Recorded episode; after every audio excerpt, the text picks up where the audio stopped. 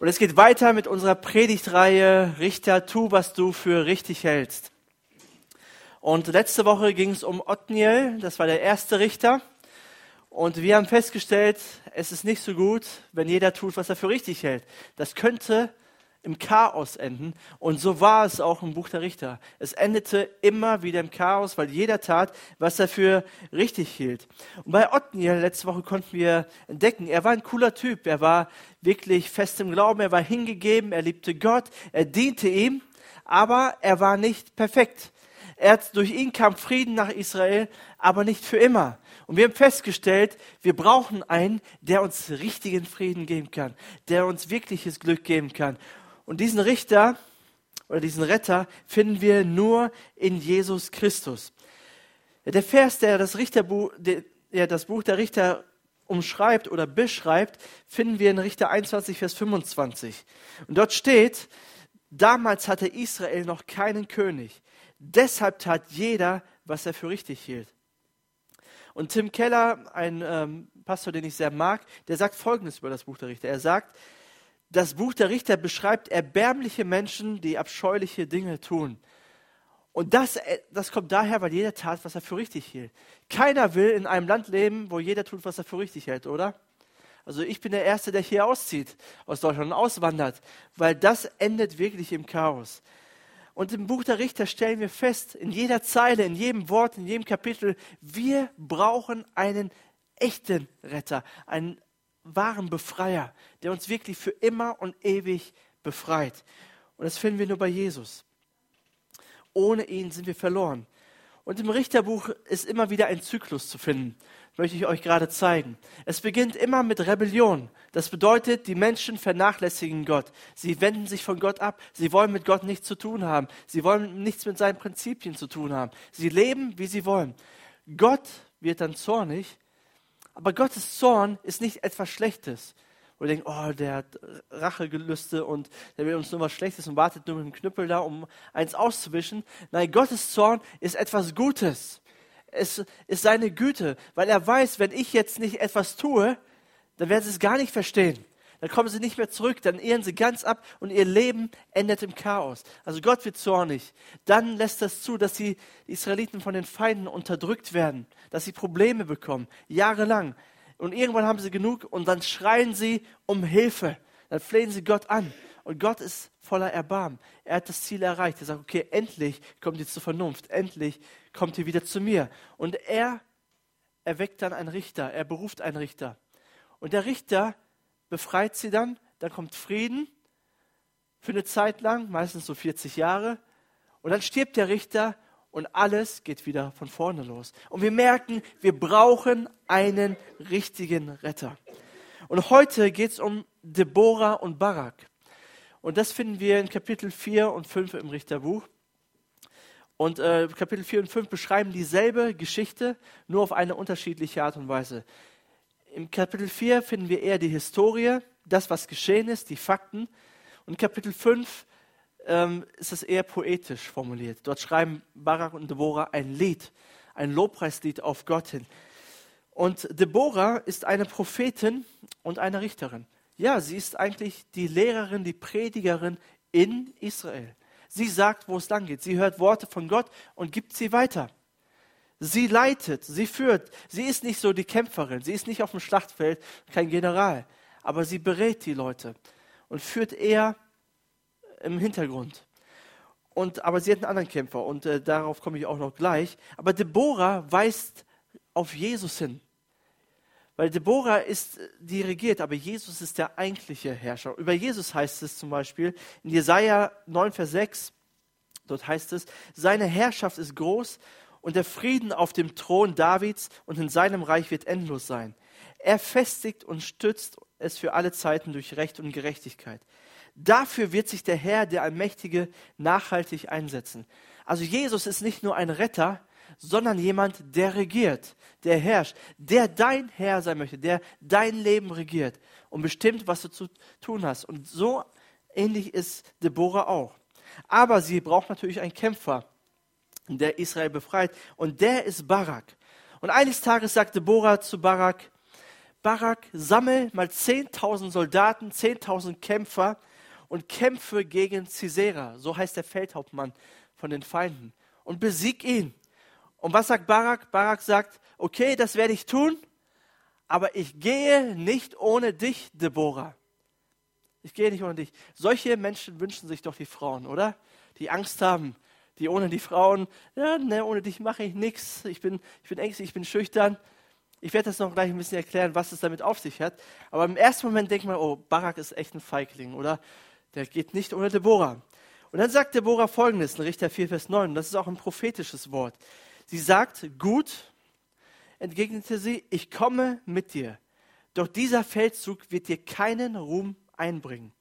Denn der Herr wird einer Frau den Sieg über Sisera schenken. Und Deborah machte sich auf und zog mit Barak nach Kedesh. Du wirst zwar kämpfen, du wirst gewinnen, aber du wirst nicht dafür geehrt werden. Keiner wird an dich denken, wenn du gewonnen hast. Und diese andere Frau, durch die, durch die der Sieg gekommen ist, heißt Jael. Die kommt ganz am Ende der Geschichte. Und äh, Barak, der kämpft mit seinen 10.000 Kriegern gegen die Armee von Sisera und besiegt sie auch. Und Sisera kann aber flüchten, der Feldhauptmann. Und er flüchtet zu Jael. Es war ein befreundetes Volk. Und er sucht dort Schutz. Er darf dort essen, er darf dort trinken, er darf dort schlafen. Und dann macht die Frau etwas sehr, sehr Hinterlistiges. Und das finden wir in Richter 4, Vers 21. Und das ist ein bisschen gewalttätig. Wenn du Gewalt nicht so leiden kannst, dann mach dir die Ohren zu am liebsten. Und da, dort steht folgendes: Doch Jael, die Frau von Heber, nahm sich einen Zeltflock und einen Hammer und dann wissen wir schon, wie es zu Ende geht. Ne? Und als Sisera vor Erschöpfung eingeschlafen war, schlich sie leise zu ihm hin. Sie schlug den Zeltflock durch seine Schläfe bis in den Boden und er starb. Also stellt euch das jetzt bitte nicht vor, das ist echt krass, da müssen einige Dinge rausgekommen sein. Aber das war sehr, sehr demütigend für einen Mann, erstmal durch eine Frau zu sterben und zweitens auf diese Art und Weise. Sehr, sehr brutal und sehr hinterlistig, oder? Also ja, würde ich nie vertrauen. Also bei der weiß man nie, wo man dran ist. Auf jeden Fall wird auch die Prophetie von Deborah wahr. Eine Frau wird Sisera endgültig besiegen. Und äh, es war eine schwere Niederlage. Israel konnte sich befreien und hat wieder Frieden. Und das Interessante ist, in, in, allen anderen Geschichten, die es so im Richterbuch gibt, gibt es einen Helden. So wie letzte Woche Othniel. Der war der Held. Er war der Befreier.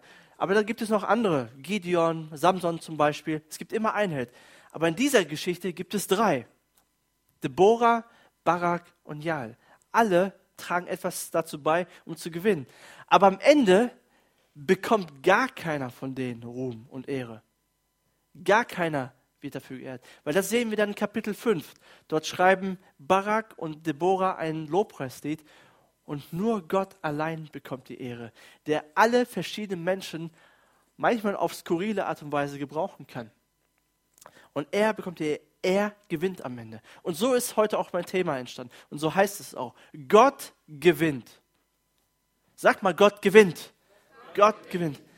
So oder so, am Ende gewinnt Gott. Er ist der Held, er ist der Herrscher. Und ich habe mich gefragt, gewinnt Gott wirklich immer? Ja, manchmal gewinnt er, das wissen wir, aber gewinnt er wirklich immer? Hat er wirklich alles unter Kontrolle? Ist er wirklich der Herr oder verliert er auch manchmal? Weil manchmal haben wir so das Gefühl, ja, wenn Gott wirklich immer gewinnt, warum erhört er meine Gebete nicht? Wenn Gott immer gewinnt, warum hat er das zugelassen in meinem Leben? Warum habe ich meinen Job verloren? Warum habe ich so eine schlechte Diagnose vom Arzt bekommen? Warum konnte er meine Kinder nicht schützen? Warum ist so ein Chaos in meinem Leben? Wenn Gott wirklich gewinnt, wo ist er dann? Das frage ich mich manchmal. Und ich möchte dich heute ermutigen und ich hoffe, dass du heute rausgehst, nach Hause gehst und, und, ganz genau weißt, okay, Gott gewinnt am Ende. Am Ende wird abgerechnet und der Sieger ist Gott alleine. Auch wenn es im Moment nicht danach aussieht. Auch wenn du im Moment denkst, dass du auf der Verliererstraße bist. Letzte Woche lief ein Fußballspiel also liefen viele Fußballspiele, aber ein spezielles. Und ihr müsst jetzt keine Ahnung vom Fußball haben, um zu verstehen, was ich sagen möchte. Und es war ein Champions League-Spiel. In Europa ein begehrter Pokal. Wenn man das gewonnen hat, ist man die beste Mannschaft in Europa und in der Welt. Und die sind gerade in der K.O.-Phase. Das heißt, man spielt zwei Spiele gegeneinander: ein Hinspiel und ein Rückspiel. Und man darf auch kein oder okay, das lasse ich weg, aber es ist ein Hinspiel und Rückspiel und es geht um das Spiel Barcelona gegen Paris Saint-Germain. Und Paris hat Barcelona auf eine erstaunliche Art und Weise 4-0 besiegt. Das war für die Presse schon ein Wunder. Also Barcelona wurde fertig gemacht, wurde draufgetreten und alle haben sich schon innerlich gefreut. Alle Trainer und Fußballspieler. Barcelona ist raus. Yes. Eine starke Mannschaft ist weg. Und dann ähm, kommt das Rückspiel. Das war letzten Mittwoch. Oder Dienst, ja, Mittwoch war es. Und ähm, keiner hat damit mehr gerechnet, dass Paris noch rausfliegen kann. Weil wenn man, nicht ganz, wenn man sich nicht ganz unbeholfen anstellt, dann gewinnt man das Spiel oder rettet das über die Zeit. Aber es kommt, was kommen musste. In der ersten Halbzeit, Halbzeit steht 2-0 für Barcelona. Da kam ein bisschen Hoffnung auf. Okay, vielleicht können wir noch gewinnen. Dann zweite Halbzeit, 55. Minute. Das 13-0 für Barcelona. Noch ein Tor und sie kommen in die Verlängerung. Und dann vielleicht zum Elfmeterschießen und dann gewinnen sie. Und dann in der 62. Minute, 28 Minuten vor Schluss, schießt Paris ein Tor, 3-1. Und dann sagt ein Paris Saint-Germain-Spieler, er sagt, da haben die Barcelona-Spieler aufgegeben. Weil er hat das gehört. Die haben gesagt, okay, das Spiel ist gelaufen. Weil es sind noch 28 Minuten und Barcelona muss noch drei Tore schießen, um weiterzukommen. Warum das so ist, da gibt es Regeln, aber sie müssen noch drei Tore schießen. Keiner glaubt mehr daran. Die 88. Minute, zwei Minuten vor Schluss, es steht immer noch 3-1. Noch immer brauchen sie drei Tore und alle haben aufgegeben. Und plötzlich fällt das 4 zu 1. Plötzlich kommt ein bisschen mehr Mut.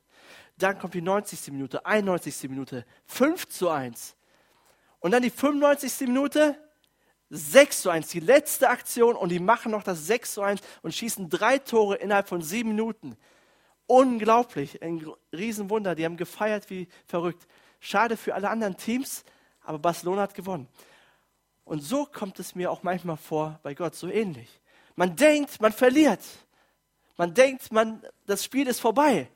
Es ist die 88. Minute, aber ich möchte dir sagen, in den letzten sieben Minuten schießt Gott die drei Tore und du gewinnst. Am Ende gewinnt Gott. Am Ende gewinnt Gott. Vertraue darauf, dass er dir noch die drei Tore reinhämmert. Und das sehen wir bei Gott. Gott gewinnt. Und weil Gott gewinnt, deswegen glaube ich. Das ist der erste Punkt. Weil Gott gewinnt, deswegen glaube ich. Barak, den kann man pessimistisch oder optimistisch sehen. Man kann, so wie ich eben gesagt habe, er ist ein Angsthase, ein Feigling. Ohne Deborah geht er nirgendwo hin. Er traut sich nicht, hat nicht so einen Mumm. Aber im Neuen Testament gibt es ein Buch, das nennt sich Hebräerbrief. Und dort gibt es ein Kapitel, wo ganz viele Glaubensvorbilder genannt werden, an denen wir uns orientieren sollen. Und soll ich euch was sagen? Barak ist einer von ihnen. Barak wird als Glaubensheld oder Vorbild gesehen. Und deswegen würde ich Barak gar nicht so pessimistisch sehen. Und würde sagen, ey, das ist ein Vorbild, da, da können wir viel lernen von ihm.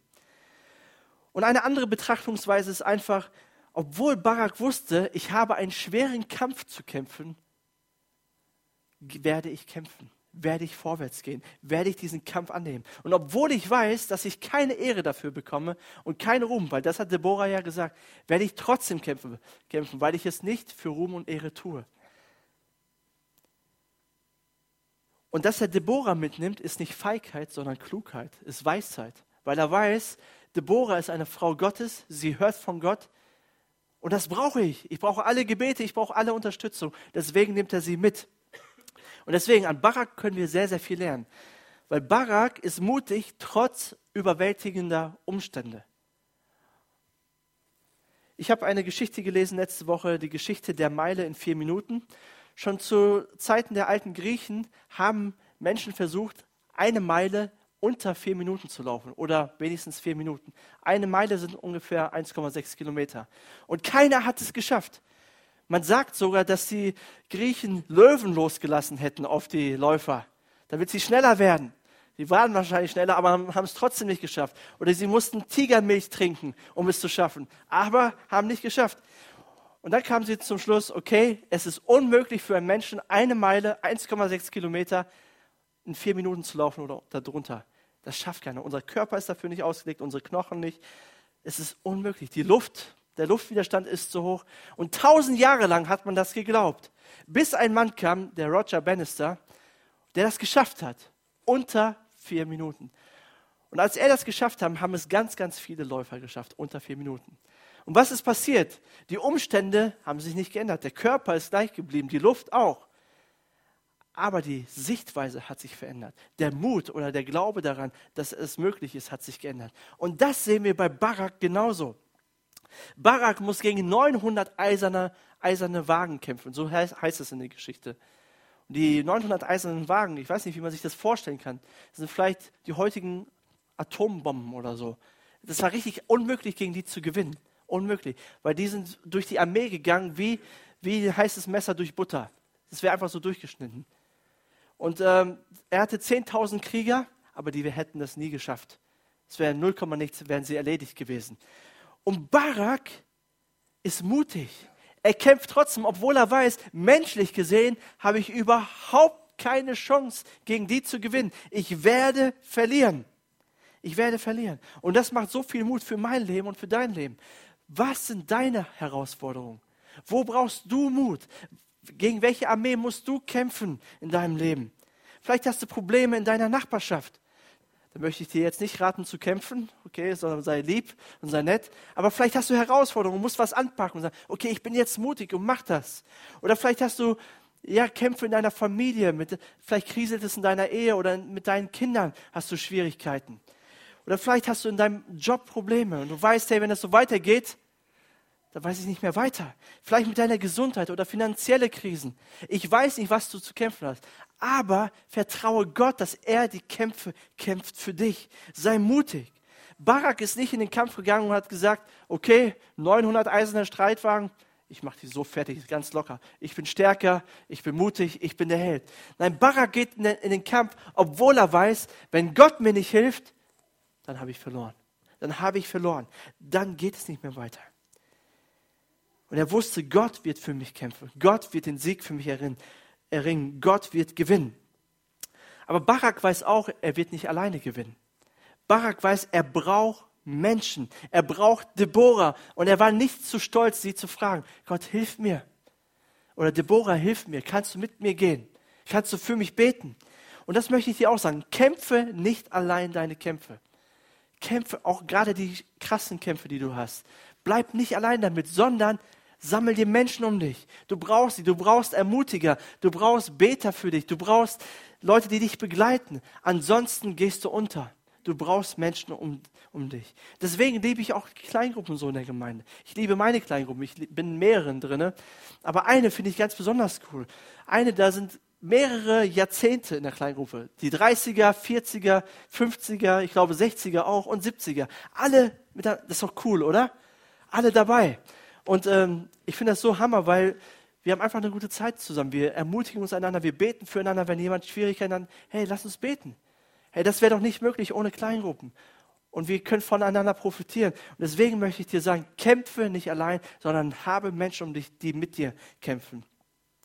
Und Barak sucht nicht nach seiner eigenen Ehre. Barak kämpft, obwohl er weiß, keiner wird mich loben. Keiner wird ein Lied über mich schreiben. Keiner wird mich feiern. Am Ende wird es keiner registrieren. Obwohl wir predigen heute noch davon, ne? wir wissen es. Aber am Ende ist er nicht der Held der Geschichte. Und ich glaube, einige sind hier, ihr habt schon einige Kämpfe hinter euch und habt die auch gewonnen. Und ich möchte dir sagen, nicht du hast sie gewonnen, sondern Gott hat sie für dich gewonnen. Gott hat sie für dich gewonnen. Die Ehre bekommst nicht du, sondern er. Und die Frage ist, welche Haltung hast du? Hast du die Barak-Haltung? Tust du Dinge, obwohl du weißt, keiner wird dich dafür ehren? Ich meine, wir Christen sind schon manchmal ein komisches Völkchen. Ja, wir wollen Großes für Gott erreichen. Wir wollen besonders sein. Wir wollen besondere Dinge für ihn tun. Und natürlich sollte das auch registriert werden. Natürlich nicht so auffällig und so nebenbei oder natürlich wollen wir nicht die lobenden Worte, aber wehe nicht, du sagst sie nicht. Ne? Wir sind natürlich demütig, aber vielleicht doch nicht. Wir wollen, dass es jemand registriert und jemand sieht. Warum sieht das keiner? Warum sagt keiner, ich habe keine Lust mehr darauf? Und die Frage ist, wozu machst du Dinge? Welche Motivation hast du, um für Gott Großes zu tun? Willst du gefeiert werden? Aber bei Gott funktioniert das nicht so. Und ich möchte dir sagen, auch wenn dich keiner lobt und dich keiner ehrt, tu es immer für Gott. Weil Gott, Gottes Lob reicht mir aus. Gottes Lob genügt. Aber auf der anderen Seite, sei du nicht sparsam mit Lob. Sei du jemand, der wertschätzt, der Dinge, wenn, du, wenn dir positive Dinge auffallen, dann sag es. Geh zu Leuten, ermutige sie. Okay? Du sollst derjenige sein, der Leute ermutigt. Das soll eine Kultur hier in der Gemeinde sein. Wir wollen wertschätzen, aber erwarte nicht von anderen, dass sie dich wertschätzen. Und wenn sie es nicht tun, ja, dann bin ich halt beleidigt, dann tue ich nichts mehr. Weil Barak war nicht so. Er hat gekämpft, obwohl er wusste, er bekommt keine Ehre. Und diese Haltung sehe ich bei Jesus Christus ganz stark. Jesus ist der wahre Befreier. Er ist der wahre Gott. Er ist der wahre Herrscher. Und über ihn heißt es in Philippa 2, Vers 6 bis 8. Obwohl er Gott war, bestand er nicht auf seinen göttlichen Rechten. Er verzichtete auf alles. Er nahm die niedrige Stellung eines Dieners an und wurde als Mensch geboren und als solcher erkannt. Er erniedrigte sich selbst und war gehorsam bis zum Tod, indem er wie ein Verbrecher am Kreuz starb. Er war Gott, aber er macht, er wollte lieber wie ein Verbrecher sterben am Kreuz. Er wurde nicht verehrt am Kreuz, er wurde verspottet am Kreuz. Ihn haben sie gelästert. Und er hat es für uns ertragen, obwohl er Gott ist, obwohl er ihm alle Ehre gebührt für das, was er getan hat, hat er kein Lob erwartet. Und deswegen lass uns Jesus vertrauen. Und wenn wir damit Probleme haben, hey, bitte Jesus, ich will so sein wie du. Tu das in mir. Ich möchte dir dienen, auch wenn keiner mich lobt. Aber gleichzeitig möchte ich andere Menschen loben. Dreh dich mal zu deinem Nachbarn und sag, du siehst richtig gut aus heute. Und mein das auch so. Du siehst besser aus als letzte Woche. Ja. Okay, der zweite Punkt ist, Gott gewinnt, deswegen lebe ich ohne Angst. Gott gewinnt, deswegen lebe ich ohne Angst. Richter 5, Vers 6 bis 8. In den Tagen von Shamgar, Anats Sohn, und in den Tagen von Jael mieden die Menschen die Hauptstraßen. Die Reisenden hielten sich an die, an die schmalen Seitenwege. Nur noch wenige Menschen lebten in den Dörfern von Israel, bis Deborah aufstand, eine Mutter Israels. Als Israel sich neue Götter suchte, brach Krieg den, an den Stadttoren aus. Doch weder Schild noch Speer waren unter 40.000 Kriegern in Israel zu finden. Es herrschte Angst auf den Straßen, Unterdrückung. Jeder lebte für sich. Es heißt hier, wenige Menschen lebten in den Dörfern von Israel. Das bedeutet, jeder lebte für sich. Jeder hatte Angst. Jeder, keiner hat Beziehungen gepflegt. Es war kein Leben mehr da. Und Angst ist so. Angst raubt alle Lebensqualität. Angst raubt oder zerstört Beziehungen. Angst raubt alle Hoffnung. Angst zerstört Vertrauen. Angst zerstört uns innerlich. Angst lähmt uns. Angst macht ein Dorf, eine Stadt, ein Land kaputt. Angst ist Verzweiflung. Angst ist ein schlechter Ratgeber. Und nebenbei gesagt, vielleicht können wir die Flüchtlinge ein bisschen verstehen. Wenn wir über sie nachdenken, wenn sie in einem Land leben, wo Angst herrscht, wo sie unterdrückt werden, da will keiner von uns leben. Weil wo Angst ist, will keiner sein. Lass uns für sie beten, lass uns für sie da sein und nicht auf ihn rumhacken. Pro, ein deutscher Professor hat gesagt, 2000 Jahr, 2016 ist das Jahr der Angst. Und zwar haben sich die Ängste auch verschoben. Früher hatten die Deutschen mehr Angst über Geld oder über Gesundheit und so weiter. Und jetzt ist es folgendermaßen. Ich habe so eine Tabelle mitgebracht. Und die größte Angst bei Männern und Frauen ist der Terrorismus. Und ich muss zugeben, ja, ich habe da auch Angst. Ich will nicht Teil davon sein. Oder politischer Extremismus. Spannungen durch Zugang von Ausländern, Überforderung von Behörden, Kosten für Steuerzahler, Überforderung der Politiker, Pflegefall im Alter. Das ist alles so politisch, ne, die Ängste geworden. Nur ein persönliches, vielleicht Pflegefall im Alter. Und ich glaube, ja, bei der einen oder anderen Angst kann ich mich wiederfinden, aber ich glaube, unsere Ängste gehen noch viel, viel tiefer. Wir haben Angst in der Uni zu versagen, in der Schule zu versagen. Wir haben Angst, keinen Arbeitsplatz zu bekommen, keinen Ausbildungsplatz zu bekommen. Wir haben Angst, unheilbare Krankheiten zu bekommen. Wir haben Angst, ja, dass unseren Kindern etwas passiert. Wir haben Angst zu versagen, erfolglos zu bleiben, in eine finanzielle Krise zu geraten. Wir haben so viele Ängste. Und du kannst die Liste weitermachen für dich. Aber wir merken, wenn wir uns da reinsteigern, dann erstarren wir. Dann erstarren wir. Das lähmt uns, das raubt alles. Und die Frage ist, wie gehen wir damit um? Weil Ängste sind ja offensichtlich da. Was tun wir damit? Wie werden wir sie los? Und die verschwinden nicht, wenn wir sagen, okay, Angst, verschwinde, jetzt. Verschwinde, ich habe keine Angst mehr. Nein, ich habe keine Angst mehr. Do, oh nein, ich habe doch keine Angst. Und dass wir uns mehr anstrengen und aus eigener Kraft. Und die Frage, die du dir stellen kannst heute, ist, wer ist dein Gott? Wer ist dein Gott? Barak und ähm, Deborah haben ein Lied geschrieben und in Richter 5, Vers 4 dort steht, Herr, als du ausgezogen bist von Seir und hinausgegangen bist von den Feldern von Edom, da erzitterte die Erde, da fielen Tropfen vom Himmel und aus den Wolken strömte der Regen.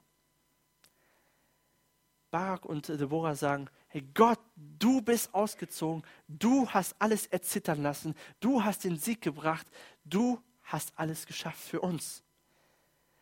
Und wisst ihr, jede Angst muss vor Gott erzittern. Jede Angst muss vor Gott fliehen. Gott verwandelt nämlich Angst in Freude, in Frieden, in Glückseligkeit. Gott ver, ja, lässt alle Angst verschwinden. Und wer ist dein Gott? Vertraust du ihm. Erkläre Gott nicht, wie groß deine Angst ist, sondern erkläre deine Angst, wie groß dein Gott ist. Erkläre Gott nicht, wie groß deine Angst ist, sondern erkläre, erkläre deine Angst, wie groß dein Gott ist. Jesus sagt in Johannes 16, Vers 33, dies habe ich mit euch geredet, damit ihr in mir Frieden habt. In der Welt habt ihr Angst, aber seid getrost, ich habe die Welt überwunden. Wir werden unsere Angst nicht durch eigene Anstrengung los oder durch vielleicht positives Denken. Das kann helfen, aber wir werden sie nicht los. Wir werden sie nur los, wenn wir Frieden mit Jesus haben und in ihm ruhen. Erkläre, erkläre deine Angst, was Jesus für dich getan hat. Jesus hat Ängste durchgestanden, bevor er ans Kreuz gegangen ist. Er hat Blut geschwitzt. Aber am Kreuz hat er die Angst überwunden, hat er die Angst besiegt. Er triumphiert. Er hat es für dich getan. Und erkläre deine Angst, was Jesus für dich getan hat. Wenn du das nächste Mal Angst bekommst, sag, Jesus hat die Angst für mich überwunden. Er ist gestorben für mich. Er lebt in mir und er gibt mir die Kraft zu überwinden. Ich brauche mich nicht zu fürchten, denn am Ende gewinnt Gott. Am Ende wird alles gut. Am Ende ist er bei mir. Du bist ein Überwinder und Jesus lebt in dir. Er ist der einzige Trost, die einzige Hoffnung, die du hast. Sein Kreuz ist genug. Der dritte Punkt ist, Gott gewinnt, deswegen liebe ich. Wenn wir das Buch der Richter mal so durchlesen, dann werden wir feststellen, dass viel Blut vergossen wird. Sehr, sehr viel Blut. Und auch generell im Alten Testament finden wir das immer wieder, wo auch so der, wo man manchmal so denkt, okay, der Hass zu den Feinden wird so ein bisschen geschürt. Ja, auch in dem Psalmen, man sagt ja, ja, lies die Psalmen, damit du Gebete hast, die, die du zu Gott sprechen kannst. Aber in den Psalmen finden wir ganz oft, wie sie sich wünschen, dass die Feinde vernichtet werden. Gott vernichte, eliminiere meine Feinde. Und die Frage ist, wie passt das mit dem Gebot von Jesus zusammen, der sagt, liebet eure Feinde, segnet eure Feinde und betet für eure Feinde. Wie kann das möglich sein? Wie kann ich meine Feinde lieben? Und vielleicht hast du Worte erlebt, die über, die über dein Leben ausgesprochen wurden, die dich verletzt haben. Vielleicht haben Menschen, die dich lieben oder die dir nahestanden, verletzt und du bist ungerecht behandelt worden. Vielleicht bist du abgelehnt worden durch Menschen, durch Vorgesetzte, hast keine Wertschätzung bekommen. Ja, vielleicht sogar Gewalt und Misshandlungen erlebt. Du hast Unrecht in deinem Leben erlebt. Und jetzt sagt Jesus, segne deine Feinde, bete für deine Feinde, liebe sie. Wie ist das möglich? Das schaffe ich niemals. Und ich möchte dir helfen, da rauszukommen, dass du Frieden hast in deinem Herzen. Mir hilft Folgendes. Gott wird das Böse irgendwann endgültig besiegen. Gott wird das Böse endgültig besiegen. Wisst ihr, alle Menschen, egal wer, du, ich, egal wer, werden einmal alleine vor Gott stehen, vor seinem Thron und jeder, aber auch wirklich jeder, muss sich für sein Leben verantworten. Der Tag wird kommen. Und wir stehen alleine da. Keiner ist da mit uns und neben uns und hilft uns. Und jeder muss Rechenschaft abgeben. Auch Menschen, die dir Unrecht angetan haben. Und jeder wird entsprechenden Lohn bekommen. Jeder. Und Gott wird das Böse dann endgültig besiegen. Gott wird gerecht richten.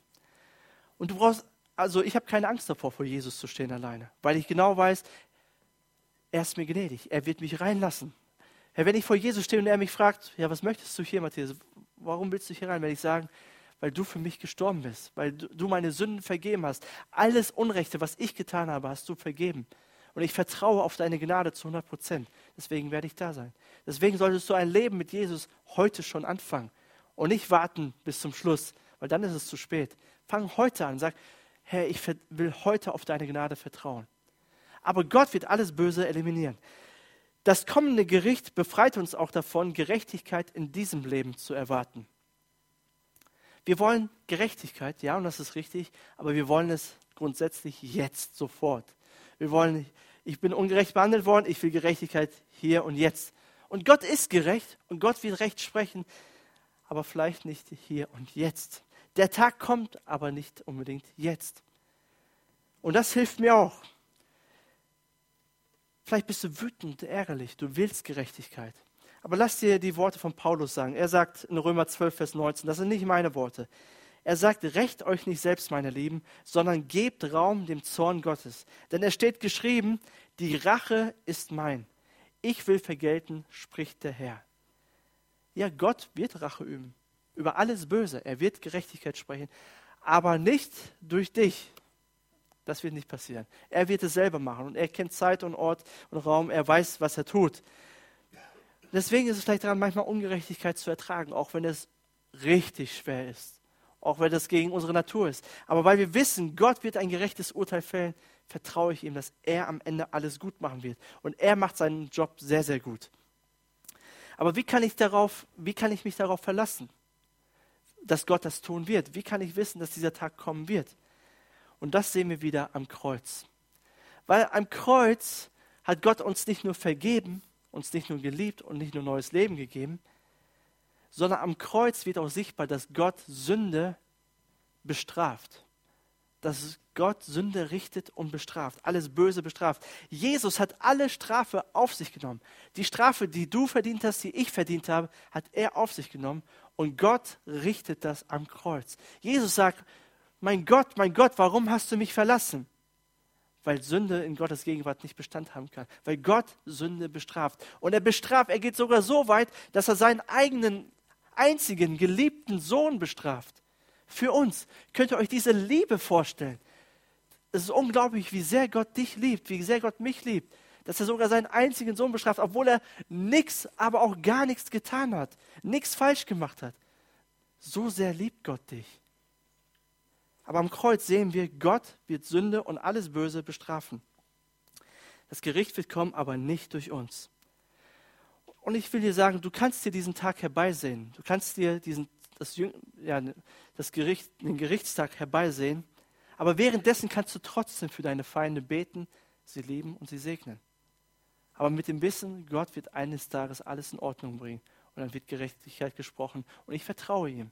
Vertraust du Gott? Das ist auch eine Vertrauenssache, dass Gott alles in seiner Hand hat. Und deswegen können wir lieben.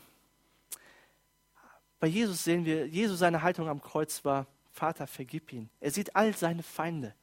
All, das Kreuz ist nichts Schönes. Jesus stirbt dort wie ein Verbrecher und er sieht all seine Feinde, die ihn verspotten, die ihn geschlagen haben, die ihn, ja, angespuckt haben. Und er sagt, Vater, vergelte ihn. Nein, er sagt, Vater, vergib ihn. Vater, vergib ihn. Und weil Jesus das konnte, will er uns die Kraft geben, das auch zu tun. Ja, aus unserer eigenen Kraft werden wir das nicht leben können. Wir werden das nicht schaffen. Aber vertraue auf Jesus, dass er Gerechtigkeit bringen wird. Gott gewinnt am Ende. Gott gewinnt. Deswegen glaube, deswegen lebe ohne Angst und deswegen liebe weil Gott gewinnt. Am Ende macht er alles gut. Und De Deborah und Barak, die sind so begeistert darüber. Und sie schreiben Richter 5, Vers 2 bis 3, dass die Starken in Israel sich als stark erwiesen, dass sich das Volk bereitwillig aufopferte. Dafür preist den Herrn. Hört zu, ihr Könige, merkt auf, ihr mächtigen Herrscher, denn ich will dem Herrn singen, mein Lied soll erklingen für den Herrn, den Gott Israels. Gott gebührt alle Ehre. Er gewinnt deine Kämpfe. Er hat alles vollbracht, er hat alles gewonnen. Er hat dir Mut gegeben, er vertreibt alle Angst, er gibt Glauben, er gibt Sicherheit. Gott ist der Retter, Gott gewinnt. Wie klingt dein Lied? Wenn du ein Lied schreiben müsstest über Gott, was würdest du schreiben? Ich möchte dir Mut machen, mal vielleicht heute oder nächste Woche mal dein Lied über Gott zu schreiben.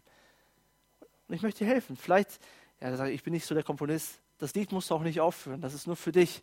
Du musst es nicht vorsingen, musst es nicht, oder wenn du nicht singen kannst oder vorrappen oder irgendwas, ja, sondern du kannst es für dich schreiben. Sagen, Gott, was hast du in meinem Leben schon getan? Reflektier mal darüber nach. Und all die guten Dinge, die in deinem Leben passiert sind, all die Siege, wo du getröstet worden bist, wo du Kraft bekommen hast, wo du Liebe erlebt hast, wo du Freude erlebt hast, egal was, jede Kleinigkeit, das sind die Siege, die Gott dir in deinem Leben geschenkt hat. Und schreib das mal auf. Und du wirst merken, wow, du hast ein richtig Hammerlied.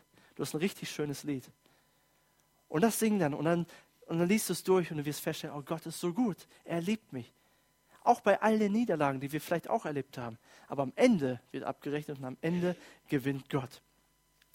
Und Richter, Richter 5, Vers 31 heißt es dann zum Schluss, die dich lieben, sollen in ihrer Kraft wachsen wie die aufgehende Sonne. Danach hatte das Land 40 Jahre lang Ruhe. Wenn Jesus dein Herrscher wird, wenn er regiert, dann wirst du aufgehen, dann wirst du aufblühen, dann wirst du Kraft bekommen und du wirst Frieden haben, nicht nur für 40 Jahre, sondern für immer und ewig. Amen. Amen. Lass uns zusammen beten.